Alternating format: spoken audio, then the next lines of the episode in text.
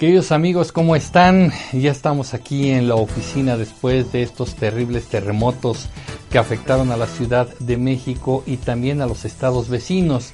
Eh, muchos de ustedes han estado comentando conmigo a través de redes sociales, a través de YouTube también en sus mensajes. Eh, muchas opiniones, muchos puntos de vista. Me han hecho el favor de preguntarme qué es lo que opino yo sobre lo que ha ocurrido Así que, ¿qué les parece si platicamos un poquito? Vamos a hacer algunas reflexiones acerca de las consecuencias, lo bueno y lo malo del sismo del 19 de septiembre.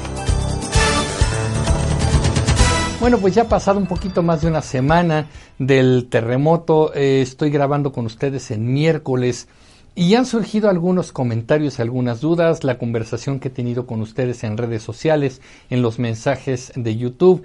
Bueno, hay mucho que platicar y qué bueno que ustedes están interesados también en tocar estos temas. Me voy rápidamente con algunos puntos muy precisos para conversar con ustedes. El primero de ellos, la información. Miren, lamentablemente en redes sociales, en varios medios de comunicación, se han difundido rumores, noticias falsas, temores, en fin, muchas cosas. Y quiero apuntar algunos detalles. Creo que todos con el afán de ayudar empezamos a difundir cosas que no nos constan. Otra de las cosas es que hay gente con mala fe, con mal corazón, o yo no sé qué pasa con ellos, que también se metieron a este rollo de difundir información falsa. Miren, los terremotos no se pueden predecir. Había un eh, correo por ahí, una serie de cosas que decían, es que eh, dicen que va a temblar hoy a la una de la mañana, ¿no? Y había gente con mucho miedo. Eh, familia mía que me escribió y me decía, oye, ¿qué tan cierto es esto? No podemos predecir terremotos, lamentablemente no es así. Entonces hubo gente que tenía mucho miedo. Otros eh, difundían, eh, se están robando víveres, se están, eh, hay cuerpos todavía en ciertos lugares, hay personas vivas y el gobierno quiere entrar con maquinaria para arrasar con esas personas. hubo un WhatsApp, por cierto, que difundía esta información y que decía esto precisamente. Miren, esto es más o menos lo que decía favor requiero de su apoyo. Tengo 4% de pila, estoy afuera del colegio Repsamen, hablé con brigadistas mexicanos y unos estadounidenses. Sí hay niños dentro y en unas horas van a meter un bulldozer porque el gobierno no quiere que huela muerto. Hay al menos cinco niños vivos y también en Rancho Girasoles este, metieron, están por meter bulldozers y sí hay gente viva. Bueno, pues imagínense nada más, ¿no? El gobierno no quiere, no quiere que huela a muerto, por eso ya se van a llevar este, los escombros acarreando también a los cuerpos. La verdad es que es muy triste, pero esto es pues naturaleza humana, si me permiten decirlo. En el terremoto del 85 también cundían rumores. Tuvimos a Monchito, un niño que estaba eh, sepultado en unos escombros, que se comunicaba con los rescatistas, que hacía ruidos y la gente estaba en vilo tratando de ver en qué acababa la historia del rescate de Monchito. Aquí, con todos los medios, con todos los avances 32 años después, tuvimos a Frida Sofía, una niña que se supone que había tenido contacto con los rescatistas, que incluso había pedido agua, que decía que estaba en compañía de tres o cuatro niños más. Y bueno, la televisión empezó a montar un show impresionante alrededor del rescate de Frida Sofía en el colegio Repsamen en el sur de la Ciudad de México. Tanto que la cobertura de los medios empezó a desviarse solamente, más bien se concentró en el Repsamen y olvidó los otros puntos de la Ciudad de México. Poco más de 24 horas la gente estaba en vilo viendo si rescataban o no rescataban a esta niña. La Marina decía que ya mero llegaban, que tenían contacto con ella, que efectivamente se llamaba Frida Sofía una periodista de Televisa estaba en el llanto, en la alegría, en fin, haciendo de verdad una telenovela impresionante, para que al final de cuentas, al día siguiente, se dijera que Frida Sofía no existía. El enojo de mucha gente se volcó que se había sido Televisa, Televisa culpó a la Marina, que eran precisamente la Marina quien había difundido este, esta historia de Frida Sofía sepultada ahí. En fin, Resulta que no había una sola Frida Sofía registrada. Decían, ah, no, es que la Marina usó este nombre clave, era un nombre clave. No sabíamos el nombre real de la niña, pero así le llamamos para tenerla identificada.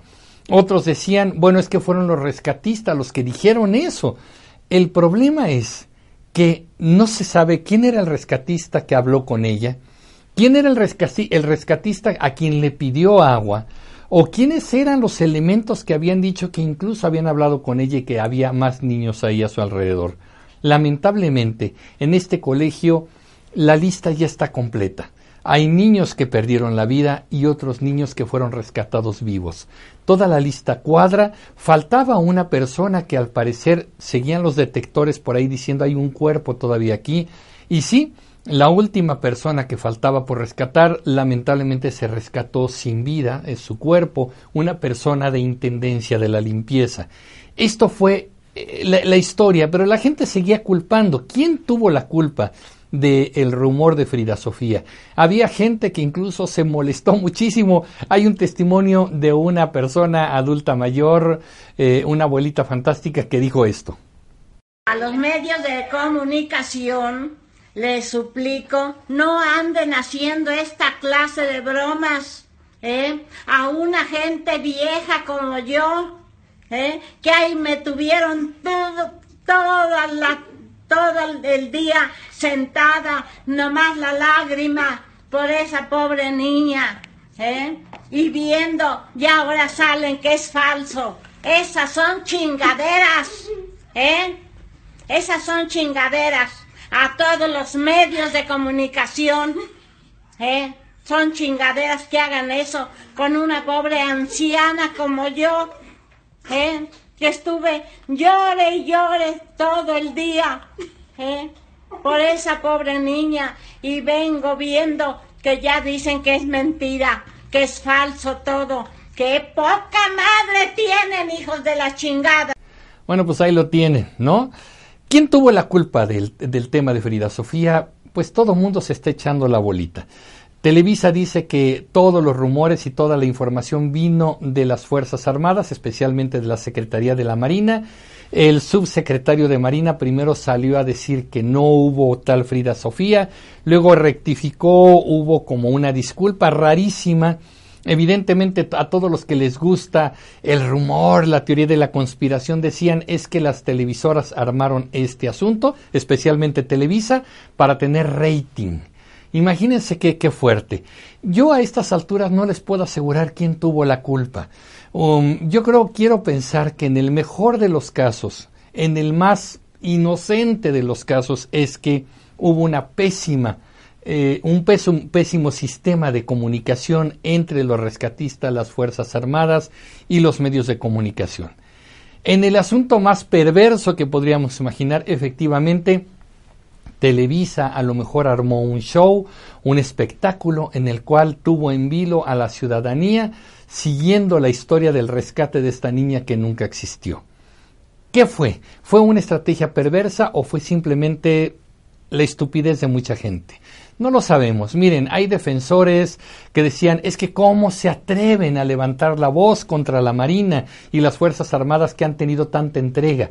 Sí, y déjenme decirles, a mí me tocó ver a los elementos, los elementos de a pie, la infantería, los que se friegan todos los días. Ellos sí estaban entregados, estaban trabajando, entregando el cuerpo, entregando el alma en esos lugares.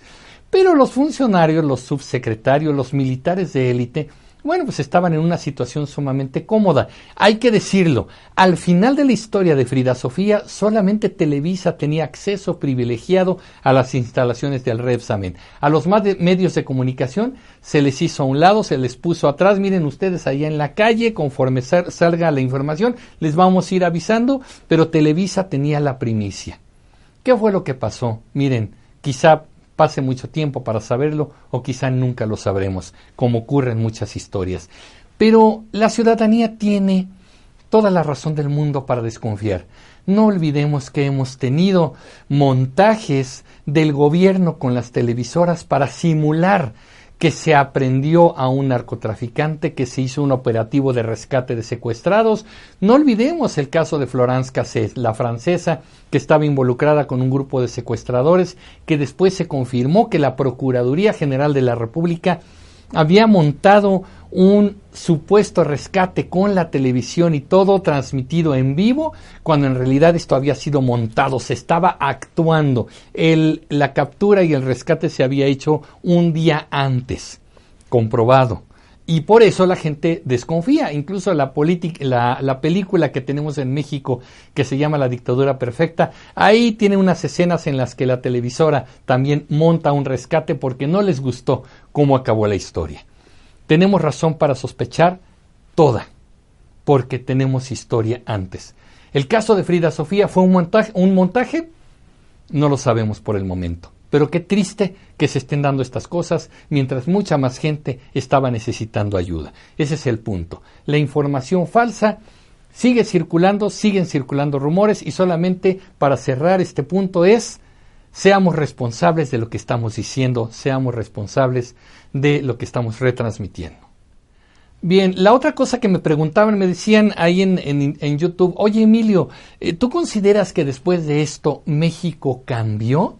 Por toda la solidaridad, por toda la gente que se volcó a ayudar. Ahí están los videos, los que, los que yo hice para poder transmitirles un poquito lo que a mí me tocó ver. Bueno, quiero pensar que sí. ¿Por qué dejo este resquicio de duda? Porque en el 85 también vino una gran solidaridad y después volvimos a ser los de siempre. Y es que saben que me da tristeza que los mexicanos tenemos memoria corta. Entonces, México cambió, ojalá y sí, ojalá y la nueva generación diga, oye, hay que ponernos las pilas. En 32 años nos hemos dado cuenta que no aprendimos. Eso es lo triste. ¿Por qué? Los edificios se siguieron construyendo bajo esquemas de corrupción, con mala calidad, con malos patrones de seguridad y son los edificios caídos hay situaciones de trabajadoras y trabajadores en situación de esclavitud. Tuvimos las costureras muy cerca de aquí, yo les mostré el edificio, se remozó y todo el asunto, y aquí en la colonia obrera muy cerca se cayó un edificio con costureras, empleadas de costura que estaban hacinadas, muchísima gente metida en una oficina o en un lugar con maquinaria pesadísima. El edificio ahí está, se cayó como polvorón. Las costureras no debieron haberse repetido y se repitieron. La corrupción continúa en los temas de construcción en esta ciudad. Hay funcionarios que se han hecho ricos a través de dar, eh, de pedir mordidas, de pedir moches para que las construcciones se den y eh, y se pueda hacer esto y después, bueno, viene el precio. Aquí tenemos también eh, la, construcción allá por Nativitas, unos edificios nuevos, nuevitos, estaban eh, eh, terminando de entregar, había departamentos vacíos y el edificio se vino para abajo. Entonces la corrupción no ha cesado. Los funcionarios que aprobaron esas obras, siguen teniendo ascenso, siguen, ahora son diputados, ahora son senadores, siguen siendo premiados cuando debieran estar en la cárcel. ¿Quién firmó esto? Lamentablemente, un funcionario menor, un funcionario de a pie fue el que firmó esto. Y entonces ahí lamentablemente se quedan las cosas para a lo mejor metes a la cárcel al de licencias, al de construcción, pero el delegado, el funcionario de obras, el grandote, no solamente no se fue a la cárcel, sigue siendo premiado y ahora probablemente lo tengamos para ser candidato para senador o para otra vez delegado, vayan ustedes a saber. Esa parte no la hemos aprendido. No hemos aprendido a evacuar un edificio correctamente. No hay cosa más peligrosa en un edificio de oficinas que correr a las escaleras para salirte del edificio. Las escaleras son las que normalmente no están construidas para aguantar el peso de todo el personal al mismo tiempo. Imagínate un edificio que se está moviendo y que además tiene en sus escaleras que soportar el peso de toda la gente que está bajando. Acuérdense, ahí está la física, pero es que no la hemos aprendido. Cada vez que caminamos, vamos a suponer una persona que pesa 60 kilos, cada que da un paso, el propio impulso y la inercia de este paso hace que de pronto llegue a pesar hasta 120 kilos en cada paso. Es física, ¿sí? Entonces, imaginemos toda la gente bajando, corriendo, multiplica al doble el peso, ahora multiplícalo por todo el personal bajando al mismo tiempo. Por supuesto que es peligrosísimo. Muchas personas quedaron atrapadas en los cubos de escaleras, muchas personas se les vinieron abajo las escaleras precisamente por esa razón. El simulacro nos enseñó mal y nos dice que durante el sismo tenemos que correr para salirnos. Y eso es lo más peligroso que podemos hacer. Esta ciudad además tiene puntos de riesgo. Muchos dicen, lo más seguro es la calle. Pues no, ¿qué crees? Ahí están los cables de alta tensión, ahí están los postes, hay el caso de, de, en el sur de la Ciudad de México de una persona que le cayó un poste por escapar. ¿Sí? Entonces, tenemos que revisar nuestros simulacros, nuestras dinámicas de evacuación y saber exactamente cómo movernos. Hay casos de escuelas en el que el maestro dijo, nadie sale de aquí, aquí se quedan y esos alumnos están vivos, esos alumnos están bien. Les pidieron que se pusieran de cierta manera, tapándose la cabeza, eh, eh, agachándose, quedándose en el suelo, protegiéndose con ciertas columnas. Ellos están vivos. ¿Sí? Entonces, el problema es que también no hemos aprendido nuestras dinámicas de protección civil, la estamos enseñando mal. Y los mexicanos, además, aquí en la Ciudad de México, por supuesto, nos daba flojera hacer el simulacro. Hacemos simulacro el 19 de septiembre y con flojera. Ahí va toda la gente con hueva. Ay, ¿por qué vamos a hacer el simulacro? Si tengo un chorro de trabajo, mira la hora que es, no he entregado. ¿Por qué nos tienen que sacar en el simulacro? Ese fue el problema. Solo el 19 de septiembre hacemos un simulacro y lo hacemos mal y lo hacemos con juego y lo hacemos de mala gana. Debiéramos hacer simulacros cada mes, cada dos meses, sin necesidad de cumplir con la norma porque el gobierno nos obliga a hacer el simulacro. Ya lo vimos. La ignorancia, la impericia, la irresponsabilidad y el olvido nos han costado vidas.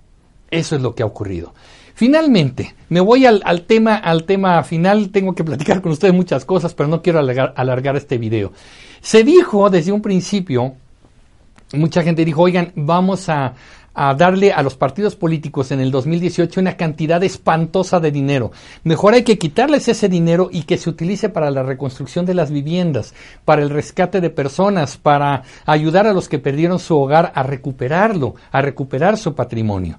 Hubo un gran debate, salieron los políticos a decir que no se podía porque la ley era muy clara en este aspecto y si desviaban ese dinero estaban violando la ley. ¿Tú crees? Ese es un tema que sin duda habrán de definir los partidos políticos, pero de entrada pues habría que hacer una reforma legal.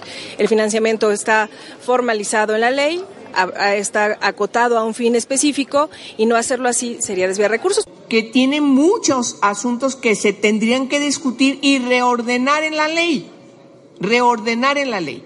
Y eso ya no da tiempo, porque ya la ley no se puede modificar para la elección del 2018. La violan de muchísimas maneras, desviando el dinero a donde no debe de ser, pidiendo los moches, pidiéndole a la gente dinero, utilizando el dinero con facturas falsas para quedarse con el dinero. Y ahí sí, fíjense, están violando la ley y todos, mira, calladitos. Ahorita sí, cuando se dijo que no vaya dinero a los partidos, entonces todos brincaron. No, estaríamos violando la ley. La presión social fue tan grande que entonces finalmente dijo el INE, ¿qué creen?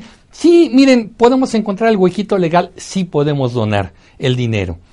Eh, muchos dijeron, Andrés Manuel de Morena dijo, ah, pues vamos a dar el 20%, luego dijo, no, el 50%, el PRI dijo, vamos a donar doscientos y tantos millones de pesos, este, al final de cuentas dijeron, no, vamos a salir de manera espectacular a donar el 100% de lo que vamos a recibir. La coalición de partidos, PRD, PAN, este, eh, dijeron, ok, nosotros también estamos por donar el 100%, pero ¿qué creen?